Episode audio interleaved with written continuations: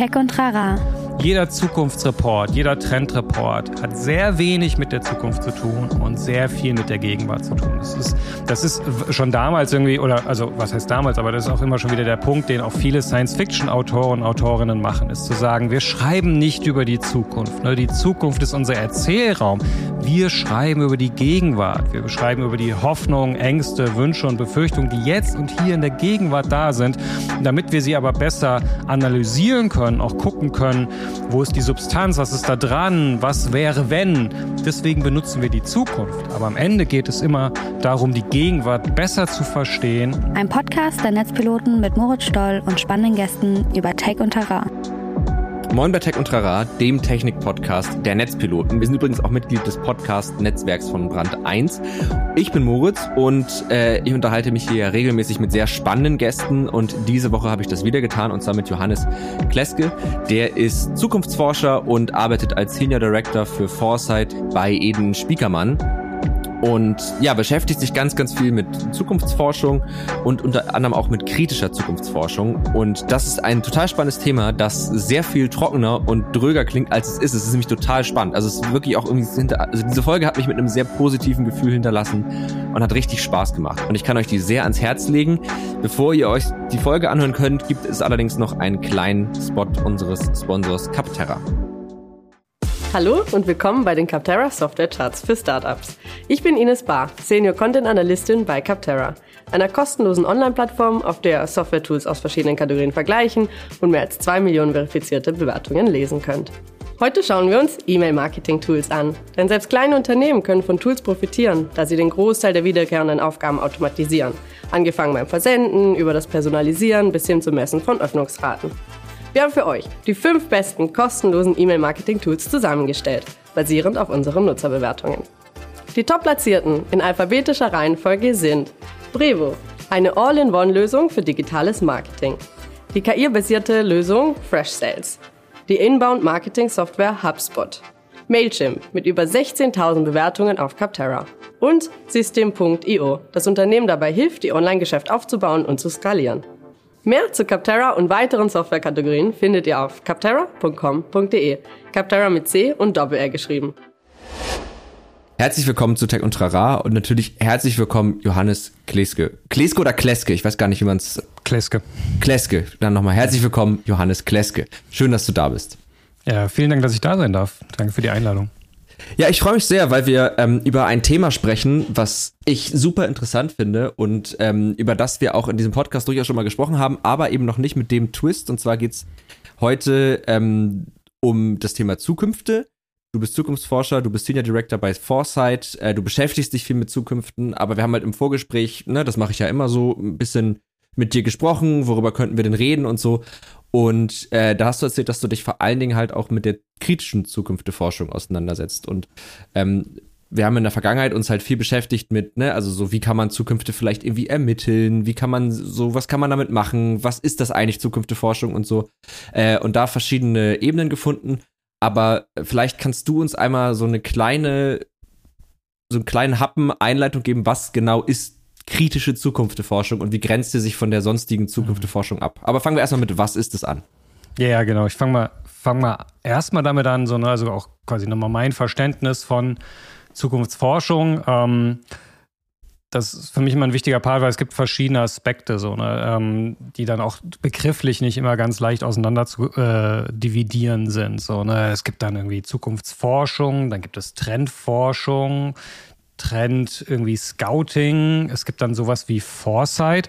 Es gibt in Deutschland auch den schönen Begriff der strategischen Vorausschau den irgendwie niemand benutzt, außer irgendwie die Bundeswehr und ein paar Leute in der Politik, glaube ich. Ähm, und alle ähm, sind sich immer nicht so ganz klar, was ist jetzt was. Dann gibt es ähm, sowas wie Futures Thinking, ne, was so irgendwie dann irgendwie so, so ein bisschen irgendwie auf dem Trend aufsetzt von Design Thinking. Und ähm, all diese Begriffe stehen im Raum. Ich sag mal ganz grob, wie ich es äh, verstehe. Zukunftsforschung, ähm, wie der Name schon sagt, hat, glaube ich, eher seine ähm, dockt eher im wissenschaftlichen akademischen Bereich an, ne? also quasi eine wissenschaftliche forschende Auseinandersetzung mit verschiedenen Zukünften oder Zukunftsbildern. Das sind für mich beides austauschbare Begriffe und was sie immer meinen ist, ähm, dass sie ähm, oder Szenarien ist ein quasi weiterer Begriff oder eine Methode in diesem Bereich. So, also Zukunftsbilder, wie könnte die Zukunft aussehen?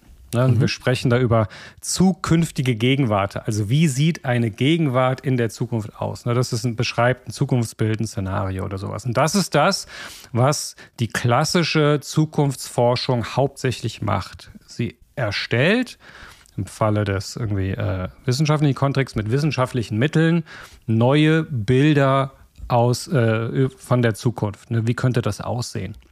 Zu einem späteren Zeitpunkt. Und dann gibt es den angewandten Part, ne, also das ist das, was in Organisationen, Unternehmen, in der Politik passiert, wo man diese Forschung und insbesondere die Methoden, die dabei entwickelt wird, einsetzt, um sich Orientierungswissen zu, äh, zu erstellen. Ne? Also äh, ein, beispielsweise eine Partei geht hin und sagt, wir wollen irgendwie unser neues Grundsatzprogramm entwickeln für die nächsten zehn Jahre wie, könnte denn eigentlich die Zukunft in den nächsten zehn Jahren aussehen, damit wir entscheiden können, auf was wollen wir eigentlich hinwirken, was wollen wir beeinflussen, ne? in welche Richtung soll das möglicherweise gehen. Und das ist äh, dann der Part, wo äh, man im Englischen von Foresight spricht. Ähm, Im Deutschen gibt es nicht so richtig gutes äh, Begriff dafür. Wie gesagt, strategische Vorausschau wird manchmal verwendet. Mhm. Das ist so der ganz typische Alltag. Ne? Dann gibt es noch ähm, Trendforschung oder sowas, ne? also das, was so die Trendagenturen in Deutschland machen, ne? die sich ganz viel angucken, was passiert gerade an neuen abgefahrenen Sachen und dem, dem ganz aufregende neue Namen geben und, ähm, und damit Trendreports verkaufen, ne? um so einen Eindruck zu geben, wo könnte die Reise denn bei allen möglichen Themen hingehen, ähm, um darüber wiederum ne, irgendwie Möglichkeit für Organisationen, Unternehmen zu erstellen oder anzubieten wie die Entscheidung treffen können, worein investieren wir, was entwickeln wir, auf welche Reise wollen wir uns begeben.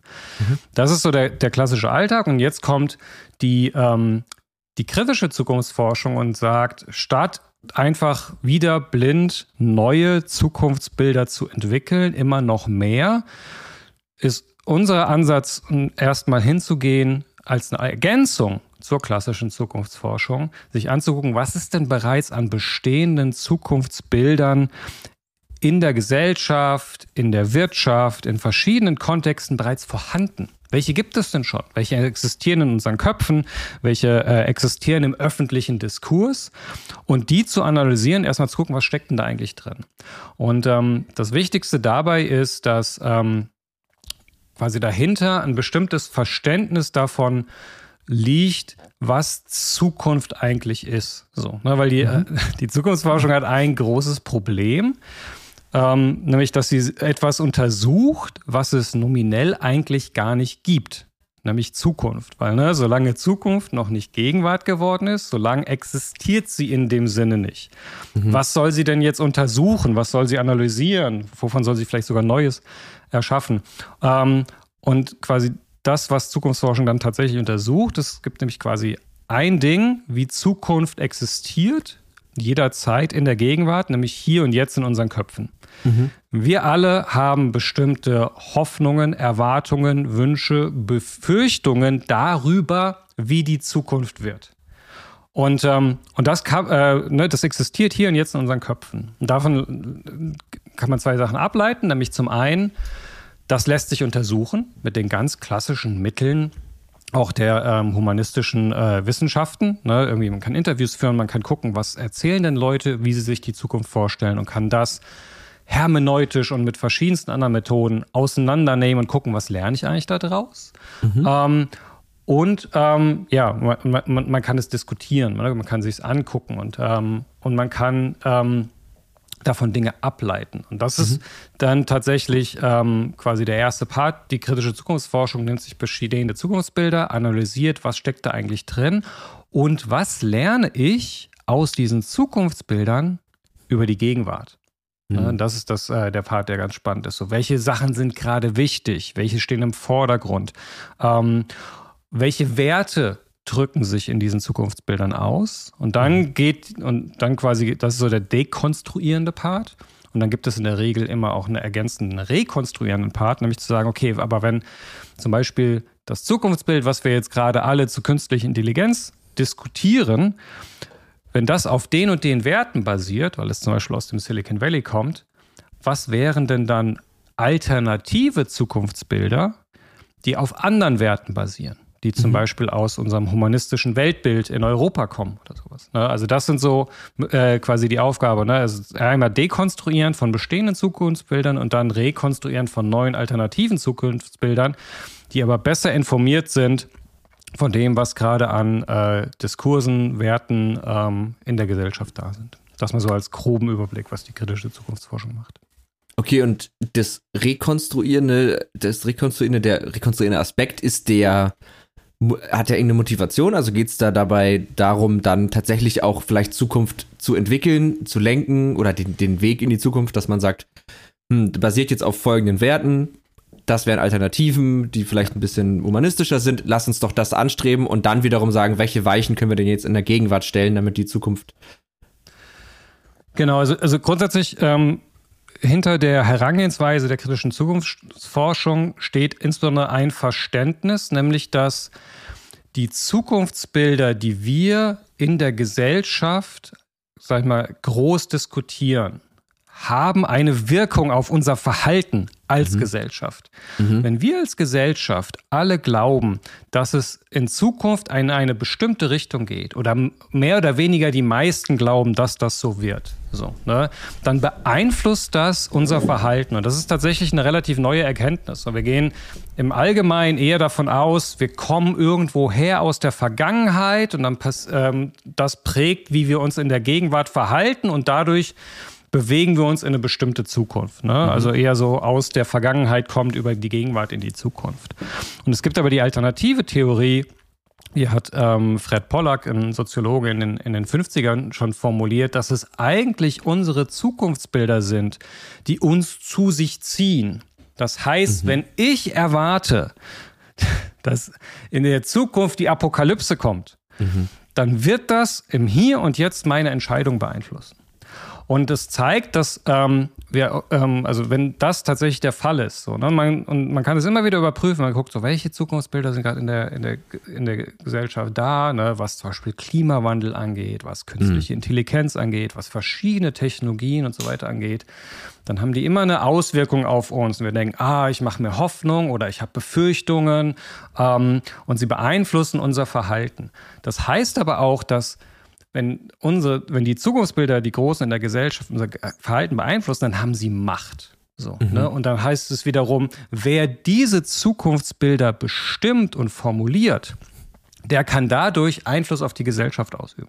Und mhm. nichts anderes ist das, was wir gerade beobachten von zum Beispiel den Diskurs äh, ähm, um künstliche Intelligenz und generative künstliche Intelligenz, auch was da irgendwie aus Silicon Valley kommt, ne, von den Dingen, die ein Sam Altman von OpenAI auf der Bühne bei seinen Keynotes erzählt. All das ist der Versuch, unsere Erwartung an die Zukunft zu prägen, um dadurch sich selbst einen Vorteil zu verschaffen.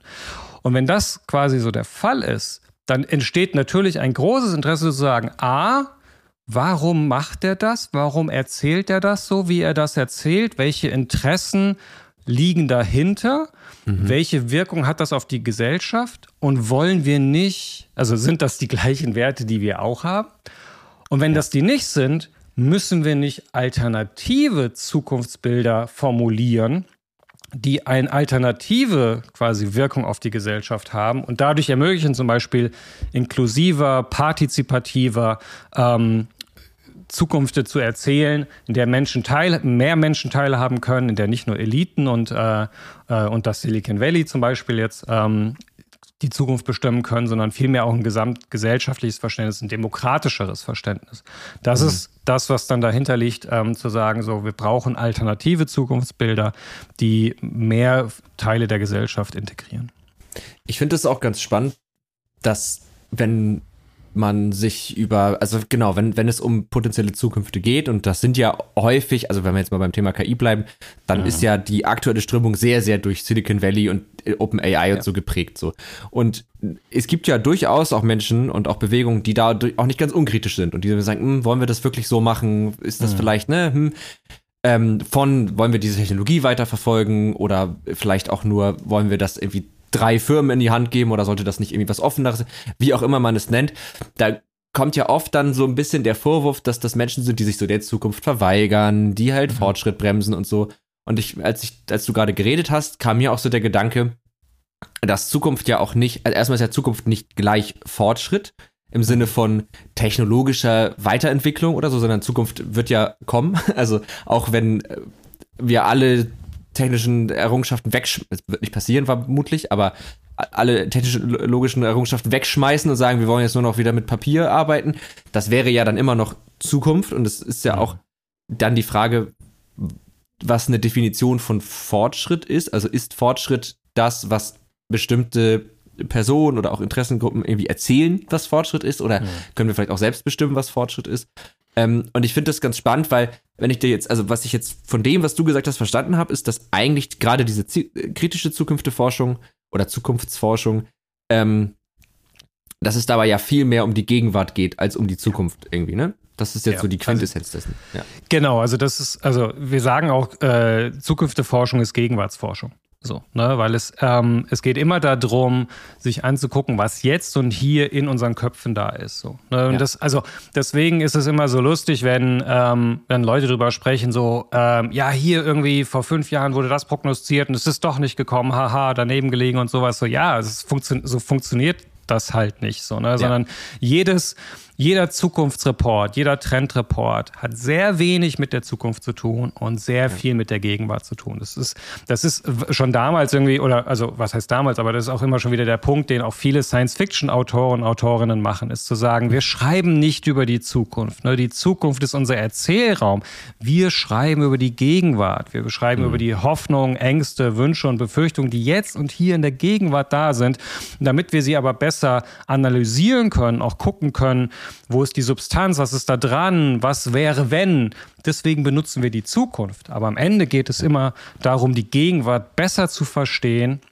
Und sie, ähm, ich finde es total schön, der äh, gibt einen, einen sehr ähm, prominenten oder was heißt, also einen sehr einflussreichen kritischen Zukunftsforscher, Sohail Inayatullah, der gesagt hat, es geht immer darum, ähm, im, im, quasi äh, schlecht übersetzt, die Zukunft zu lockern. Also mhm. quasi so, ne? Also statt dieses, ah, die Zukunft ist fest und sie ist so determiniert, zu sagen, nee, nee, die ist viel weniger fix und vorherbestimmt, als wir das immer denken, so, ne? Sondern mhm. wenn man da mal ein bisschen ranpokt äh, äh, und irgendwie äh, dagegen tritt, äh, merkt man, ah, okay, das ist gar nicht alles so sicher, wie das uns immer kommuniziert wird. Mhm. Ähm, was heißt denn das? Was entstehen denn für neue Mög äh, Möglichkeiten und Überlegungen? Mir geht ja. es ganz häufig so, dass ich irgendwie in, in Gesprächen oder auch in, in, so Vorträgen sitze und dann so, so wird die Zukunft und das ist die Zukunft und hier und so und da müssen wir uns darauf vorbereiten und wer nicht dran bleibt, verliert den Anschluss.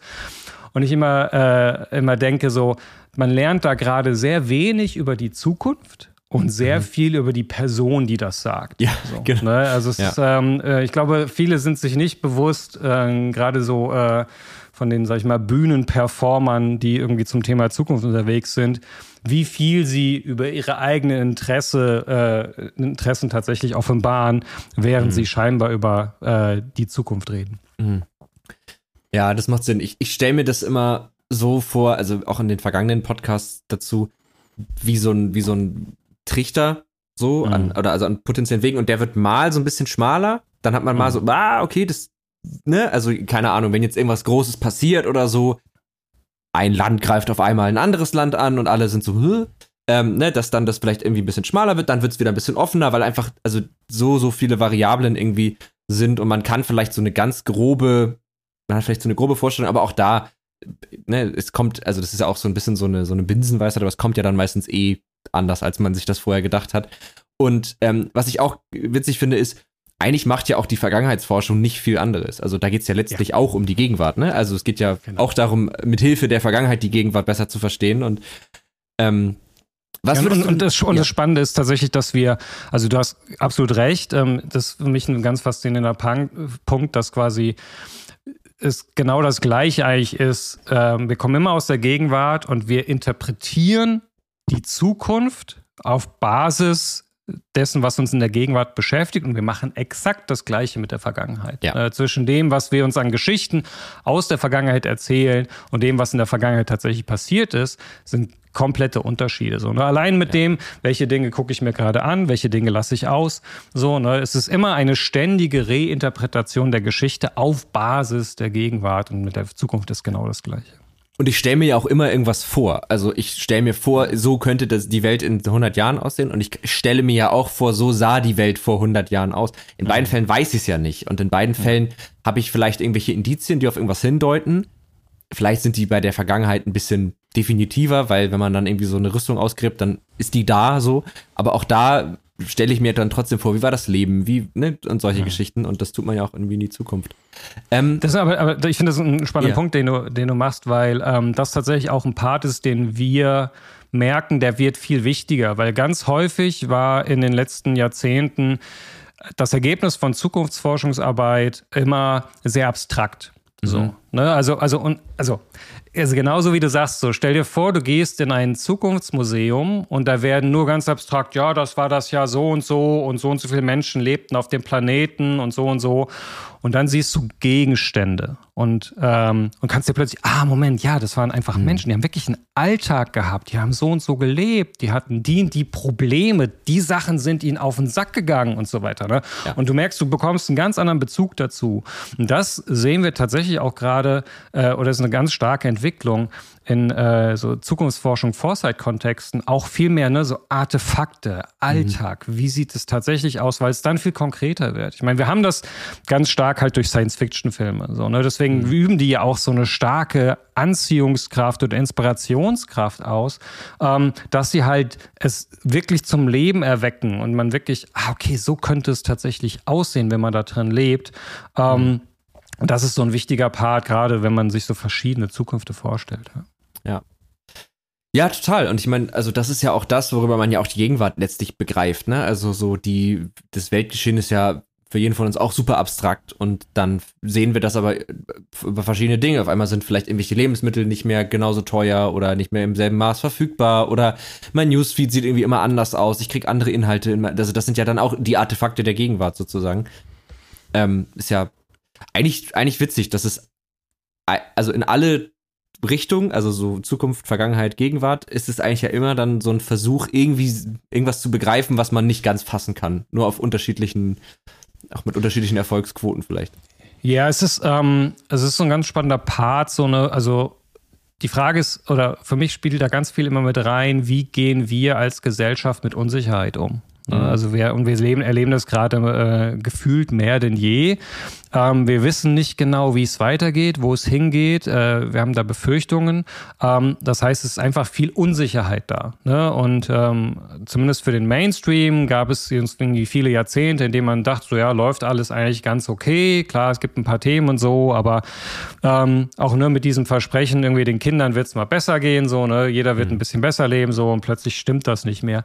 Das wird extrem unsicher so. Und, ähm, und eine Methode, wie Gesellschaft Gesellschaft mit Unsicherheit umgeht, ist sich mehr oder weniger auf eine bestimmte Zukunft ähm, quasi zu verständigen. Mhm. So mehr oder, äh, also mehr oder weniger gerichtet oder gezielt, aber einfach in so einem Diskurs dahin zu kommen, so, ey, wenn wir uns alle einigen, dass das die Zukunft ist, mhm. dann ist auch die Wahrscheinlichkeit relativ, A, die Wahrscheinlichkeit relativ hoch, dass es die Zukunft wird und es macht uns allen die Entscheidung leichter, worein investieren wir, wie verhalten wir uns, wenn das tatsächlich die Zukunft ist. Ich würde behaupten, dass das tatsächlich auch über die letzten Jahrzehnte schon das war, wo ähm, was lange funktioniert hat.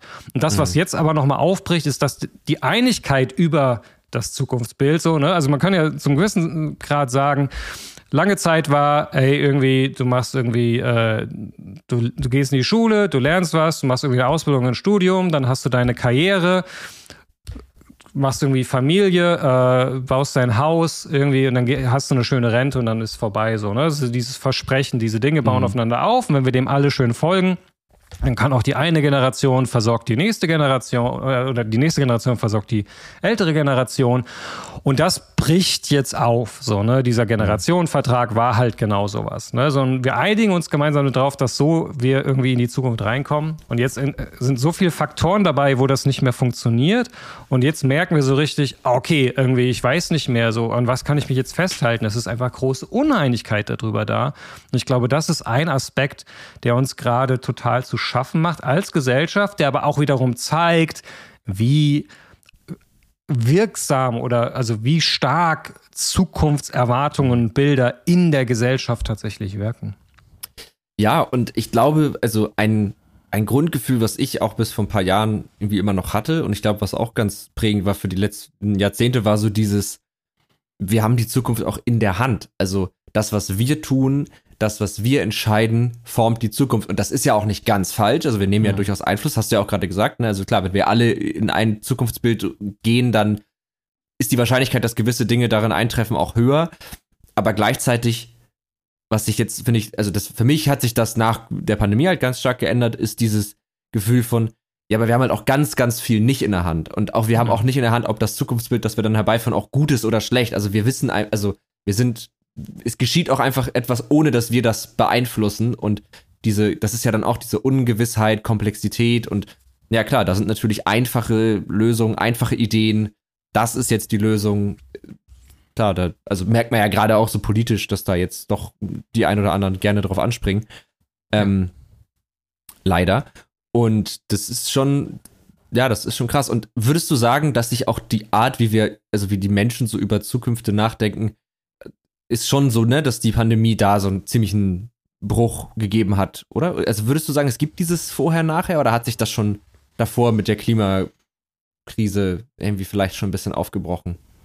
Nee, ich glaube, die, also die Entwicklung ist nicht neu. Ähm, mhm. Sie hat sich, glaube ich, nur noch mal wie so, also die Pandemie hat glaube ich, noch mal wie so ein Katalysator gewirkt, so, weil, ja. also ich kann es dir insofern sagen, ähm, vor der Pandemie hatten wir, ähm, damit meine ich ähm, zu dem Zeitpunkt ähm, meine Firma, ähm, ich hatte äh, ein, ein kleines äh, Studio für Trend- und Zukunftsforschung. Wir hatten wirklich schwierig vor der Pandemie ähm, oder hatten es schwer, ähm, wirklich explizite Zukunfts-Foresight-Projekte zu verkaufen. Also, mhm. also, die Leute waren ja so, ah, keine Ahnung, weiß nicht, irgendwie ist doch alles irgendwie relativ klar, so, äh, verstehe nicht ganz den Mehrwert. Mhm. Und dann kam die Pandemie und Leute merkten, oh, ich, ich kann nicht mehr vier Wochen mehr planen. Ich mhm. weiß nicht, haben wir in vier Wochen wieder einen Lockdown? So, gibt es eine neue Welle? Gibt es eine neue Va äh, Variante? So, was passiert so? Ähm, und plötzlich ist es so präsent geworden, wie unsicher die Welt eigentlich ist. So. Wir haben, ähm, also wird auch nicht das erste Mal sein, dass irgendwie äh, in dem Podcast hier der, ähm, dieser Begriff von VUCA fällt, ne? Volatilität, Unsicherheit, Komplexität und Ambiguität. Ne? Als so ein mhm. Begriff, der die Welt beschreibt und wir haben den schon relativ lange verwendet, um ähm, wie, wie als so ein Modell, äh, um die Welt besser zu verstehen mussten den immer ausführlich erklären und Beispiele bringen. So, und dann kam die Pandemie und plötzlich musstest du niemandem mehr erklären, was, wie, wie sich denn Volatilität und, und, und Komplexität und Unsicherheit anfühlt. Das mhm. war plötzlich total klar. Und dadurch kam plötzlich dieses, ah, okay, äh, wenn wir uns quasi an den, wenn wir keine Sicherheit mehr haben, wie können wir denn dann eigentlich überhaupt noch planen? Und plötzlich entstand ein totales Interesse für Zukunftsforschung und Foresight-Arbeit, weil hier Methoden sind, die tatsächlich helfen, mit Unsicherheit umzugehen. So, ne? Sie nehmen sie mhm. nicht weg, aber sie helfen mehr zu sehen, ah, okay, das sind die verschiedenen Richtungen, die es gehen könnte. Was kann ich denn jetzt machen, um mich nicht quasi auf, nur auf eine Zukunft vorzubereiten? So, da kommen wir halt her mit den Prognosen, so und so viele irgendwie Sachen wird es in den, den, zu dem den Zeitpunkt geben und so und so viel Geld wird mit dieser Branche irgendwie 20, 30 verdient sein. So, und wir merken, okay, das funktioniert nicht mehr. Wir müssen uns auf verschiedene äh, mhm. mögliche äh, Entwicklungen äh, einstellen. Und da hilft halt äh, Foresight-Arbeit enorm. Und das ist auf jeden Fall nochmal, also wir haben gemerkt, dass das Bewusstsein für dieses Thema enorm zugenommen hat. Ja. Ähm, was aber natürlich auch gleichzeitig bedeutet, dass quasi das Bewusstsein für Unsicherheit enorm zugenommen hat. Und das ist, glaube ich, genau die Konsequenz, hast du gerade beschrieben. Ja. Ich finde ein schönes Beispiel für, für diese, das, den Misserfolg von so krassen Prognosen sind jetzt diese ganzen, diese ganzen Layoffs, gerade auch in den ganzen amerikanischen Firmen, die ja ihre ganzen Prognosen gemacht hat in einer Zeit, wo Digitalität so krass geboomt hat. Und jetzt alle so, oh, das ist gar nicht so eingetroffen, wie wir dachten. Und wupp, müssen, müssen sie ganz viel wieder entlassen. Ähm, das finde ich, ist, ist irgendwie ein gutes aktuelles Beispiel. Ja, beziehungsweise es ist ein schönes Beispiel dafür, wie man auch einfach davon ausgeht. Äh, ich, ich sage mal gerne, äh, wir stellen uns die Zukunft so äh, vor, wie es heute ist, nur krasser. Ja. So, ne? Und, ja. ähm, und das Problem ist ja tatsächlich auch da genau, dass ähm, ähm, diese ganzen Tech-Konzerne eigentlich so ein bisschen davon ausgehen, dass es eigentlich immer so weitergeht. So, ne? Mhm. Und dann, und das heißt insbesondere, dass ähm, in, in, in ihrem Fall Geld weiter extrem günstig ist. So, mhm. ne? Also, dass man einfach sehr einfach sehr viel Venture-Kapital einsammeln kann, ne? dass es überhaupt kein Problem ist, zu Banken zu kriegen und sehr günstige Kredite zu, zu gehen und sehr günstige Kredite zu bekommen. All dieses Geld war günstig und es war einfach, einfach ohne Ende Leute einzustellen und irgendwie dazu sicher zu gehen, dass man irgendwie die tollen Talente hat und irgendwie durch, äh, durch hohe Gehälter, die irgendwie an sich binden kann. Und dann dreht es. So, und es ist, es dreht immer. Mhm. Es hat in der Geschichte noch nie nicht gedreht. So, mhm. ne? Und eigentlich ist der Part sogar relativ einfach vorherzusehen. Wohin es dreht, ist nochmal eine spannende Frage. Aber es dreht immer. Und das war aber genau das, was nicht einberechnet war. So, ne? Und also haben sich quasi ganz viele Tech-Konzerne einen riesen quasi äh, Wasserkopf an äh, viel zu vielen Leuten aufgebaut, der halt einfach zu finanzieren war. Es war halt einfacher, Geld zu bekommen, als irgendwie Gewinn zu machen, so ungefähr. Mhm. Ähm, und dann ist es vorbei und dann bricht quasi alles in sich zusammen. Und das sind genau die Auswirkungen, die wir jetzt gerade sehen. Ich finde das so krass, dass, dass Menschen so dieses, dieses unglaubliche Bedürfnis haben, den Status quo und man, ne, ich kann mich da ja selbst auch nicht ausnehmen. Man hat das ja einfach diesen, hm. wenn es jetzt gerade gut ist, dann muss das so bleiben. Und alles, was das bedroht, ist erstmal, das wird einfach oft ja auch gar nicht wahrgenommen. Und wenn es dann wahrgenommen wird, dann wird sich dagegen gewehrt. Und erst wenn es so richtig weh tut, dann äh, ist man irgendwie bereit, was dagegen zu tun. Und selbst dann ist es aber ja nicht so, dass Menschen dann irgendwann anfangen zu sagen, ah, okay, vielleicht ist die Grundprämisse, es gibt einen Zustand und der bleibt falsch, sondern dann wird halt die, okay, dann ist das jetzt der Zustand, aber der wird jetzt wieder so bleiben. Und das finde ich irgendwie, das finde ich beeindruckend. Ja, es ist dieser, es ist, glaube ich, dieser krasse Wandel, den wir haben, dass ähm, es war immer quasi für den Menschen gefährlicher, oder risikobelastender, ähm, etwas Neues zu tun, statt mhm. einfach es nicht zu tun. So, ne? Und was wir aber jetzt halt merken, insbesondere durch die, durch die Klimakrise, ist, es wird gefährlicher, nichts zu tun, als etwas zu tun. So, mhm. Ne? das ist das Absurde unserer Situation ist, wer den Status quo erhalten will, muss radikale Veränderungen vornehmen. Mhm. Und das, da kommen wir komplett nicht drauf klar. So, ne, weil wir uns das so schwer vorstellen können, weil es so gegen unsere Natur geht. Hm. Ich, wenn ich will, dass es alles bleibt, wie es ist, dann muss ich radikal Dinge anders machen. Weil, und das ist, glaube ich, so diese große Herausforderung, vor der wir als Gesellschaft stehen. Ja, also ich kann es jetzt auch nicht beantworten, aber ich frage mich gerade, ob es das so schon mal gab. also, ob, also ob das in der Vergangenheit, also gut, jetzt auf die komplette Menschheitsgeschichte werden wir es nicht rausfinden, aber so hm. in der Vergangenheit ob es das so schon mal gab. Aber nee, wahrscheinlich ist das wirklich neu. Um mal so ein bisschen nochmal auf die Gegenwart zu kommen. Mhm. Ähm, was würdest du denn sagen, was sind so die krassesten, dominantesten Zukunftsbilder, die jetzt gerade so, zumindest so in Deutschland, vielleicht fangen, bleiben wir mal in dem äh, Scope, umhergeistern? Also was sind so die primären Vorstellungen, was glauben die Leute, wie sieht die Welt in, keine Ahnung, 20, 30 Jahren aus? Ja. Ich finde es immer eine sehr spannende so ähm, Momentaufnahme, äh, weil man es auch zum Beispiel relativ gut in zum Beispiel Popkultur, ne, also von Bücher, Filme, Alben, ne, also worüber, also was rappen deutsche Rapper gerade? So, ne, irgendwie immer, es ist ein total spannender quasi irgendwie ähm, Spiegelbild von dessen, was da ist. Und man merkt seit, ich würde sagen, fast zehn Jahren so ein ganz starkes so eigentlich ein grundsätzliches davon ausgehen, dass die Zukunft schlechter sein wird als die Gegenwart. Mhm. So.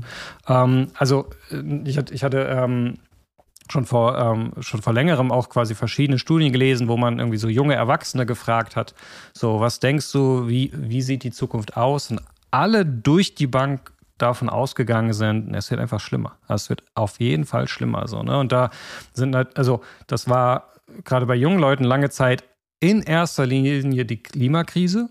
So, ne? Und, ähm, und da quasi dieses krasse Verständnis, dass, ähm, dass das definitiv alles verändern wird. Ne, auch die ganze, also Lebensqualität und all diese Parts, die da mit dabei sind, verändern werden. Ich glaube, das ist für viele vielleicht nicht das präsenteste, ganz vorne quasi Zukunftsbild, mit dem sie morgens aufwachen, aber das ist so, so ein Grundrauschen, so ein Ding, was mhm. immer da ist, so ein Ding, was dir nicht erlaubt, bei allem so, ach, ich finde es jetzt einfach mal geil und eigentlich ist alles cool so, sondern selbst wenn gerade alles geil ist, dann weißt du immer noch so, aber ja, aber 20 Jahre, 30 Jahre und wahrscheinlich und jedes Mal und jedes Mal, wenn du dann irgendwie Nachrichten guckst und merkst, ach, vielleicht auch nicht mehr 20 Jahre, vielleicht nur noch mhm. 15 oder vielleicht nur noch 10, bis so richtig äh, die Auswirkungen den Alltag einfach massiv verändern werden, auch von uns allen.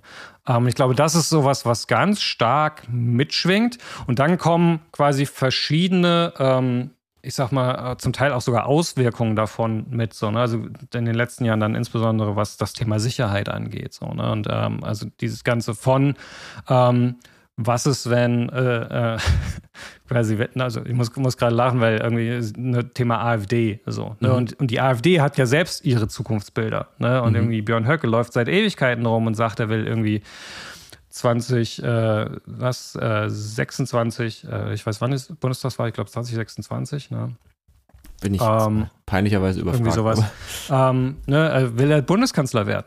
So, ne, das ist quasi seine Utopie. So, ne, AfD an der Macht, irgendwie ähm, Björn Höcke wird Bundeskanzler so und er ist da seit Ewigkeiten dran. Und man ist dann immer so, ah ja, okay, irgendwann hat, dachte man, es ist lächerlich und gerade ist man hier so, hm, keine Ahnung. Hm who knows so, ne? Ähm, und dann das gleiche irgendwie äh, jetzt mit, mit Russland ähm, und verschiedenen anderen irgendwie Konflikten auf der Welt, die wir sehen und wo wir Entwicklungen sehen, die ähm, jetzt, äh, sag ich mal, nach allgemeinem westlichen Verständnis nicht in eine gute Richtung gehen. So, ne? mhm. ne? ich bin ja, also, ähm, kurzes Ding am Rande, irgendwie äh, Zukunftsforscher äh, und Zukunftsforscherinnen weigern sich ja in der Regel ähm, Prognosen abzugeben, ne? weil sie sagen, so funktioniert die Welt nicht. So, ne? mhm. ähm, ich kann dir immer, ich kann dir verschiedene Szenarien geben, wie es aussehen könnte. Und ich hatte vor, ähm, vor zwei Jahren hat mich äh, eine gute Bekannte in ihrem Podcast so, ja komm Johannes, jetzt mal so, die eine Prognose. Gib mir mal mhm. eine Prognose. Und da habe ich gesagt, alles klar, ähm, ich habe eine Prognose, von der ich sehr hoffe, dass äh, sie nicht wahr wird. Ähm, ich glaube, Trump wird 2024 wiedergewählt. Ähm, das war so die eine Prognose, die, die ich mir, äh, die ich mich gewagt habe. Ja. Und das ist das Interessante ist, also ist natürlich auch so mit diesem, wenn ich es jetzt ausspreche, kann man noch was dagegen tun. Nicht, dass irgendwie die entscheidenden Leute dafür mir zuhören würden, aber ähm, auch mit diesem Ding her einfach zu sehen, ähm, dass insbesondere die Demokraten in den USA halt einfach nicht verstanden haben, wie Trump beim letzten Mal ähm, passieren konnte und mhm. deswegen auch nichts an den Ursachen für diese Entwicklung gemacht haben. Und das ist dann so, ne, wo man, ähm, das ist ja. das, was man als Zukunftsforscher dann manchmal so dieses irgendwie der, der, der Blick in den Abgrund, äh, der einen irgendwie, der, den man sich manchmal äh, geben muss. Äh, und äh, ja, derzeit äh, würde ich sagen, äh, ich bin deutlich näher an meiner, an der Eintreffen meiner Prognose dran, als ich es befürchtet habe. Ja. Ja, also da frage ich mich allerdings immer, ist es nicht auch vielleicht ein bisschen so, dass, dass wir dann doch die negativen Prognosen immer als wahrscheinlicher wahrnehmen? Zum einen, ich glaube es, also ich meine mal gelesen zu haben, dass das menschliche Gehirn negative Dinge sowieso stärker bewertet, einfach so aus evolutionären Gründen, weil genau. die Schlange im Gras vor der Angst zu haben war halt praktischer, als sich über die Blume zu freuen. So, aber das ist jetzt ein sehr profanes Beispiel. Könnte auch von so einem Motivationscoach kommen. Ähm, aber egal. Und äh, das andere ist, wenn jetzt man eine negative Prognose hat, die trifft ein, dann, ja, habe ich es ja gesagt, ähm, trifft sie nicht ein, hinterlässt das kein schlechtes Gefühl. Also, weil dann ist man ja froh, dass es nicht passiert ist. Und ich, also ich, ich, ne, ich, ich kann selber überhaupt nicht sagen. Ich hoffe auch sehr, dass das, was du, also dass deine Prognose nicht wahr wird. So, ähm, das tun wir alle, gerade jetzt auch so in Europa und so.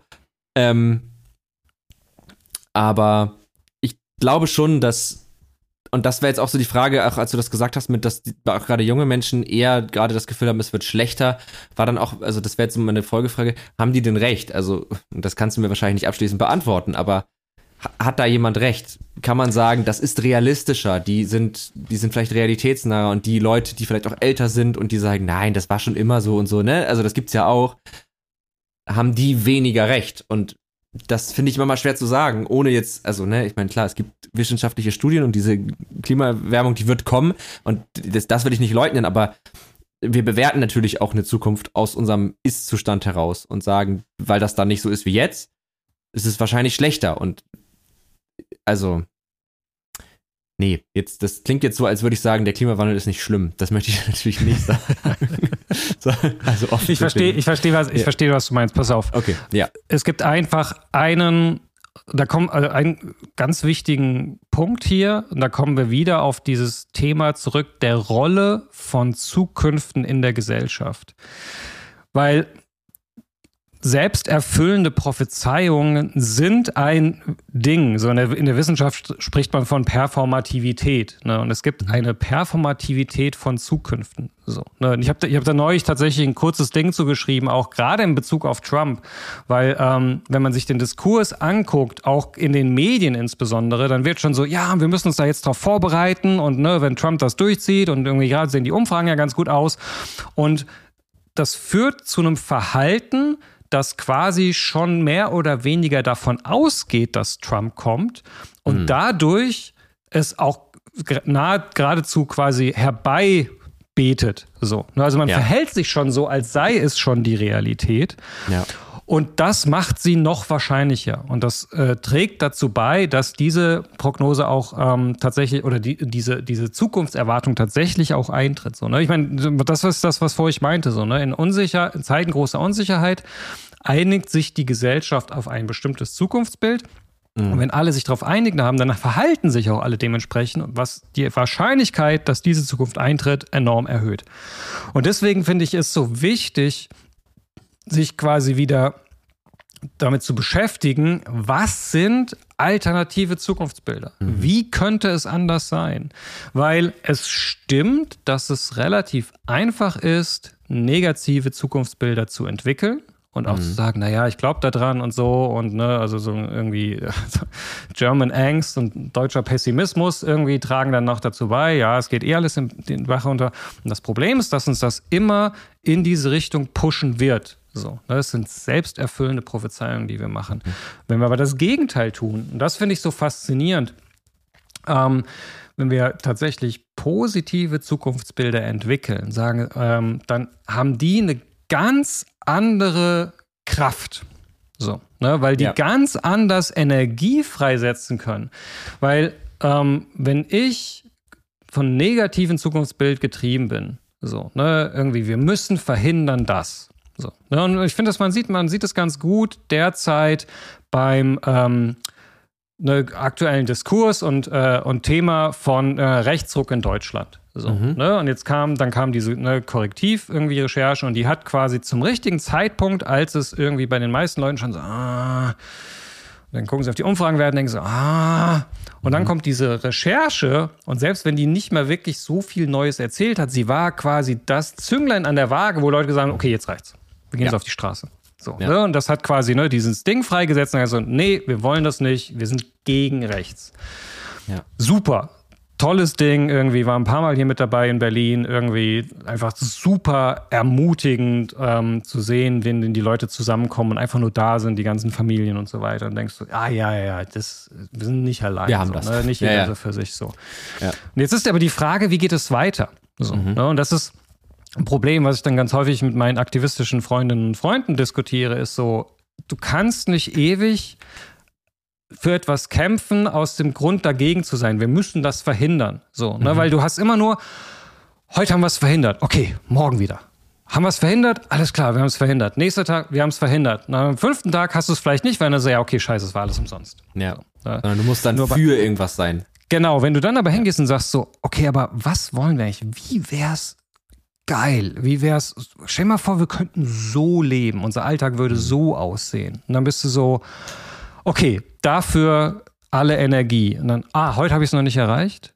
okay, morgen. Ah, ich habe ein bisschen was erreicht. Geil, guck mal, wie cool. So, okay, mhm. let's go. Weiter dranbleiben. Das ist quasi die eigentliche Kraft von positiven Zukunftsbildern. So. Und deswegen ist auch dieser rekonstruierende Part von kritischer Zukunftsforschung so wichtig. So, ne? mhm. ne? Weil wir klar, irgendwie, ich meine, Deutschland, irgendwie Deutsch, äh, in Deutschland, wir sind super in kritischer Zukunftsforschung, wir können alles auseinandernehmen und kaputt diskutieren. Aber es muss dazu dienen, alternative Zukunftsbilder aufzubauen, wo wir sagen, wie geil wäre das, wenn das so wäre? Was kann ich heute anfangen, um diese Zukunft ein Stück wahrscheinlicher zu machen? Ja. Ja, das, das finde ich, das, das leuchtet total ein. Ich glaube auch, dass das, dass das der, also der vermeintlich schwerere Weg ist, weil ich glaube, dass das mehr Energie fordert, weil, weil ja. man sich da ja, weil man einfach für etwas ja auch irgendwie arbeitet, von dem man nicht sicher ist, dass es klappt, wo, wo dann auch Ängste und so mit reinkommen. Aber ich glaube auch, wenn man sich da, ja, wenn man da dran bleibt, sage ich mal, dann, dann kann das ja, genau, dann kann das positive Effekte haben. Wir könnten das ja auch ähm, ausprobieren. Also das wäre jetzt tatsächlich was, wo ich gerade dachte, wenn wir uns jetzt einfach jetzt mal ins Blaue schießen, was, was könnten denn so, was wären denn für uns jetzt wünschenswerte, eine wünschenswerte Zukunft? Was können wir uns jetzt vorstellen, was jetzt nicht heißt, oh, die AfD wird gewählt, Trump wird gewählt, Russland fällt irgendwie überall ein und alles ist scheiße und dann haben wir noch irgendwie Hurricanes überall. Das wäre ja jetzt so, mhm. ne? Und AI übernimmt dann in 20 Jahren die Welt. So, das wäre jetzt so das, das maximal pessimistische Zukunftsbild. Ja, ähm, also für mich gibt es da ganz viele Beispiele. Ähm, ich erzähle mal kurz irgendwie eine Story irgendwie aus meiner Arbeit. Wir haben mhm. ähm, 2020 war das, glaube ich. Ich bekomme immer die Zahl durcheinander. Ist der WWF zu uns gekommen und hat gesagt, ähm, ey, wir würden gerne ähm, eine Kampagne für die Energiewende machen. So, ne? Weil Energiewende ist so 2012, 2013 irgendwie so richtig gestartet irgendwie mit viel irgendwie, jawohl, wir müssen irgendwie, äh, irgendwie in, in, erneuerbare Energien rein und so weiter. Und dann ist es halt in Deutschland wie immer so, okay, dann müssen wir jetzt halt viel irgendwie äh, Solarparks und Windparks und so weiter bauen. Furchtbarer bürokratischer Aufwand, alles kompliziert, aber macht Sinn, machen wir so, ne? Und dann waren wir so 2020 so, ja, wir sind mittendrin, es ist furchtbar anstrengend, so, wie kriegen wir wieder Energie in die Energiewende? So, ne? Mhm. Und dann haben wir irgendwie geguckt und haben wir gesagt, okay, pass auf, wir machen eine Kampagne ähm, wo wir Leute ins Jahr 2040 transportieren, in dem die Energiewende ein voller Erfolg war. Sie ist einfach ja. da. Es hat funktioniert. Strom kostet fast nichts mehr und so weiter. Wie hat, was hat sich verändert im Alltag, im Leben? So, was ist plötzlich anders? So, ne, ähm, um das so anfassbarer zu machen, um genau mhm. zu sagen, so, ja, das ist jetzt super anstrengend und bürokratisch, aber es lohnt sich, weil so sieht der Alltag aus. So, ne? Und das, das war für mich so ein ganz starker Part, ähm, der nochmal gezeigt hat, was da möglich ist. Äh, der Fun Fact an dem, äh, an, an dem Ding, diese äh, Kampagne sollte im März 2020, äh, 2021 launchen.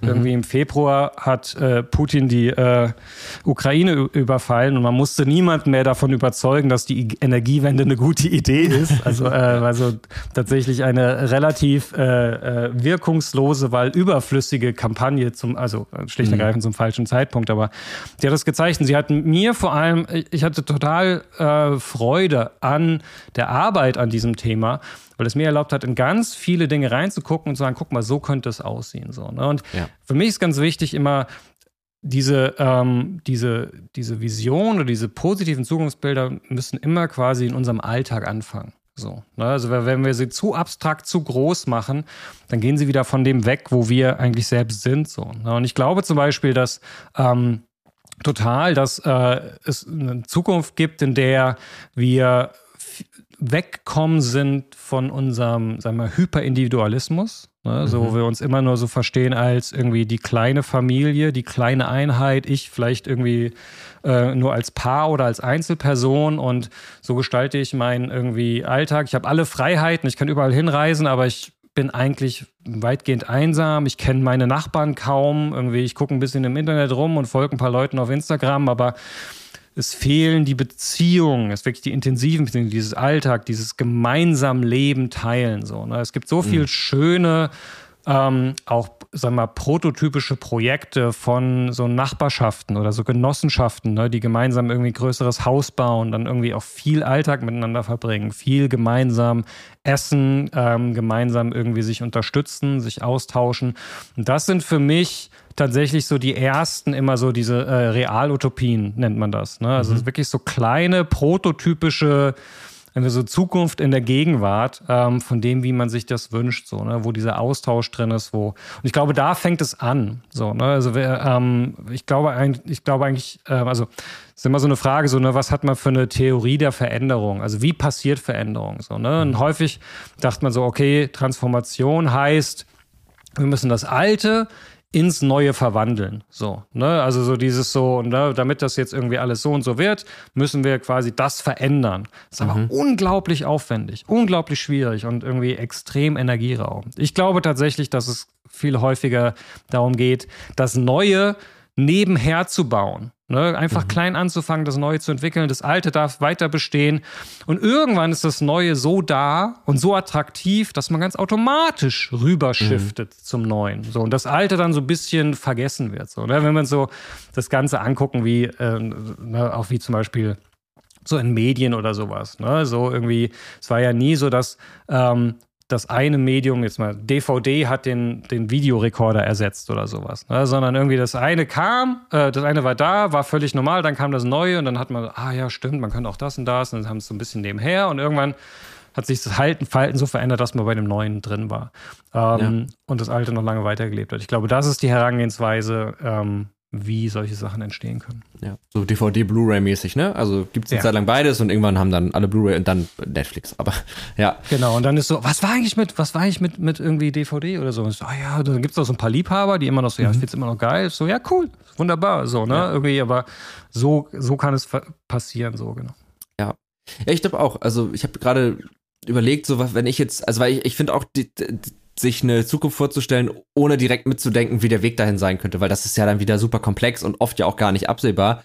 Und ich habe dann auch gedacht, ich, ich fände, also ich finde die Vorstellung schön, dass wir irgendwie, also dass wir so leben, dass, dass wir ein bisschen langsamer leben können, dass wir ja. zum Beispiel so äh, Städte haben, in denen einfach nicht so viele Autos fahren. Das finde ich auch immer so eine geile Vorstellung. Stell dir vor, du bist einfach da, wo du gerade bist und es sind einfach keine Autos da. Das macht ja so viel auf. Irgendwie so Lass viel Grünfläche. Da, ja. Lass mich ja. da kurz reingrätschen, weil das ist ein super Beispiel. Ähm, und es zeigt sehr gut, worauf man achten sollte, wenn man solche ähm, solche Zukunftsbilder, insbesondere positive Zukunftsbilder entwickelt. Mhm. Ähm, ich habe das gelernt tatsächlich ähm, in der Zusammenarbeit mit äh, der Stadt Karlsruhe. Ähm, wir haben der Stadt Karlsruhe geholfen, ihr eigene Zukunftsvision 2030 zu entwickeln. Mhm. Und dann gibt, kommen natürlich so Zukunftsvisionen auf, die autofreie Innenstadt. Das Problem ist, die autofreie Innenstadt ist ein negatives Zukunftsbild. Weil mhm. die autofreie Innenstadt kommuniziert darüber, etwas wegzunehmen. Und das heißt, wenn du in einem Diskurs sagst, ich mhm. bin für die autofreie Innenstadt, dann wirst du sofort Gegenpush haben, weil Leute haben das Gefühl, oh, du willst mir was wegnehmen. Du willst mir mhm. was von meiner eigenen Freiheit wegnehmen.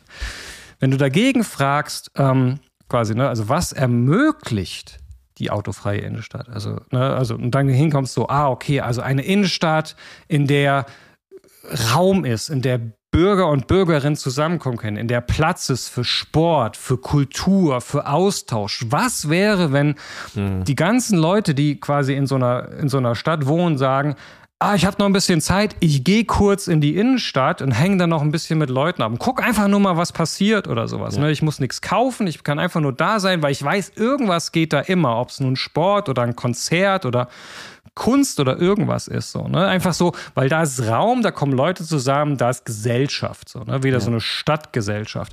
Und plötzlich merkst du, wenn du das so beschreibst, sind so die, die Hardcore- SUV, mhm. ich fahre überall irgendwie nur ins Parkhaus hin, so, oh, das klingt, das klingt nicht schlecht, ja. das klingt nicht schlecht, so, ne? Also dafür ja. kann ich dann auch mal das Auto so ein bisschen weiter am Rand stehen lassen, wenn ich weiß, so, ah ja, cool. So, ne? Und das meint, das ist der Unterschied zwischen positiven und negativen okay. Zukunftsbildern, der, glaube ich, immer ganz wichtig ist. Ja. Dann formuliere ich es anders. Eine, eine Innenstadt, in der zum Beispiel vielleicht fast genauso viel Grünflächen wie, wie asphaltierte Flächen, dass man einfach viel, viel mehr Natur in der Innenstadt hat. Ja. Ob jetzt ja. mit oder ohne Autos, ist mir dann letztlich egal. Aber ja, ja. nee, verstehe ich. Ich, ich mag auch total, also deswegen, ich mag, ähm, ich mochte irgendwie bei diesem, auch bei diesem ähm, Research für dieses ähm, Energiewende-Projekt immer diese, wo kommen einfach wieder Menschen mehr zusammen? So, ne? mhm. ne? Also wo ist es halt so, ne, wo werden immer wieder dann irgendwie, keine Ahnung, Freitagabend wird die Tafel aufgebaut und irgendwie man, jeder bringt was zu essen mit und man tauscht sich aus, ne? Man teilt irgendwie mehr Leben, man kocht füreinander, man hat irgendwie gemeinsame Infrastruktur, auf die man zugreifen kann. So, ne? Also nicht so, jeder hat seins, sondern wie können wir das quasi gemeinsam machen? Ich glaube, das sind so, so Bilder, die für mich immer wieder funktionieren. Es gibt einfach diese schönen Beispiele so, ne, irgendwie von, von Dörfern, die quasi gemeinsam mhm. entschieden haben, wie sie energiemäßig unabhängig werden und jetzt so viel Energie produzieren, dass sie quasi das äh, quasi die überschüssige Energie abverkaufen können, davon irgendwie bessere Schule irgendwie finanzieren können und verschiedene andere mhm. Sachen. Da gibt es einfach so viele kleine Beispiele, wo man sagt, so guck mal, da sind quasi diese realen Utopien, die uns einen Weg zeigen können, wie ja. Gesellschaft anders aussehen könnte, wenn wir es wollen. Ja. Das ist doch aber auch ein schönes Schlusswort. Also sich, wenn man über die Zukunft nachdenkt, auch, vielleicht auch nicht nur, aber auch darüber nachzudenken, wie kann denn ein positives, wie wünsche ich mir denn die Zukunft? Was hätte ich gerne, ohne etwas wegzunehmen, einfach nur einen Ist-Zustand zu formulieren, wie der aussehen könnte. Finde ich irgendwie schön, weil das macht ja, das, macht echt ein gutes Gefühl. Ich habe auch gerade so, als du das sagtest, darüber nachgedacht, wie das zum Beispiel bei mir so in der Nachbarschaft ist. Wo gibt es vielleicht solche, wie, also es gibt hier einen Bereich, da, das waren mal Straßen, sind mal alle dicht so, da fahren halt keine Autos mehr und mhm. dann bauen da halt irgendwie Leute halt im Sommer teilweise einen Tisch auf und dann grillen die da gemeinsam und so und das sind offensichtlich Nachbarn im selben Haus. Ich ja. habe das hier im Haus, haben wir das auch, dass auch Freunde im Haus wohnen und man hat sich halt kennengelernt so und ähm, sowas ist ja schon, geht ja schon in die Richtung. Also da ist ja schon viel mehr da, als man vielleicht präsent hat. Ja, ich glaube auch, also um quasi um den Punkt abzuschließen, ich finde es mhm. ganz wichtig, ähm, es nicht nur bei, also zum einen, klar, wir brauchen neue Zukunftsbilder, aber wir müssen vor allem auch dann immer gucken, okay, wo fangen wir an? Was ist der erste Schritt? Weil es ist mhm. sehr einfach, ähm, so ein bisschen zu, sich was zu überlegen und ach, das wäre ja ganz schön und ganz nett. Aber die Frage ist dann immer, und das ist quasi irgendwie im gesellschaftlichen Diskurs, genauso wie auch mit unseren Kunden, ist es immer das mhm. Gleiche so. Ne? Also wie wird aus einer wünschenswerten Zukunft ein konkreter, sag ich mal, Aktionsplan? Ohne quasi Sicherheit zu gehen können, dass es genauso kommt, wie man sich vorstellt, aber einfach sagen, okay, was sind die nächsten Schritte, die dieses positive Zukunftsbild ein Stück weit wahrscheinlicher machen, so, ne? Wie kann mhm. ich damit heute anfangen, so? Und ich glaube, das ist immer so, ne, also, weil, ne, was ich ja vorhin ganz am Anfang auch meinte, so, ne, am Ende geht es bei all dieser Arbeit immer um die Gegenwart. Was kann ich jetzt tun? Welche Entscheidung kann ich jetzt treffen, um uns ein bisschen mehr in diese Richtung zu, äh, zu schieben? Und ähm, dann hat man auch eine Chance, dass es tatsächlich äh, nicht nur bei einer realen Utopie bleibt, sondern ja, reales gesellschaftliches Zusammenleben wird.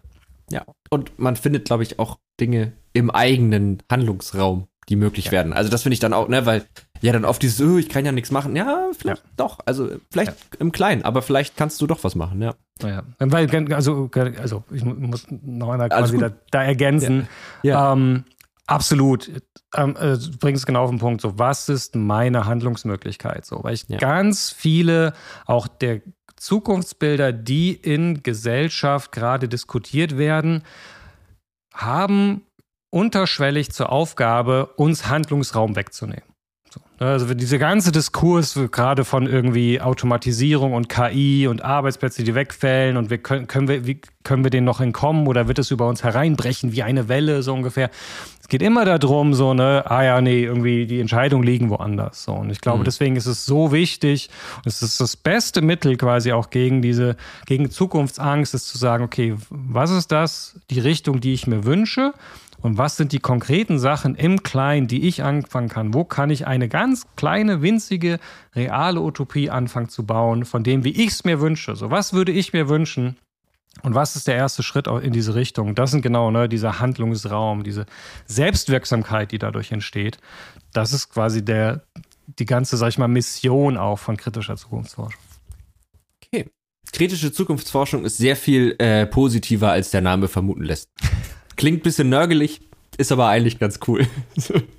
ähm, ja, vielen Dank, Johannes. Das äh, war, war wirklich, also ich, ich hätte nicht gedacht, dass das in die Richtung geht, aber ich bin sehr zufrieden mit dieser Richtung. Ich finde das richtig äh, ermutigend und das hat mir großen Spaß gemacht. Vielen Dank, dass du da warst.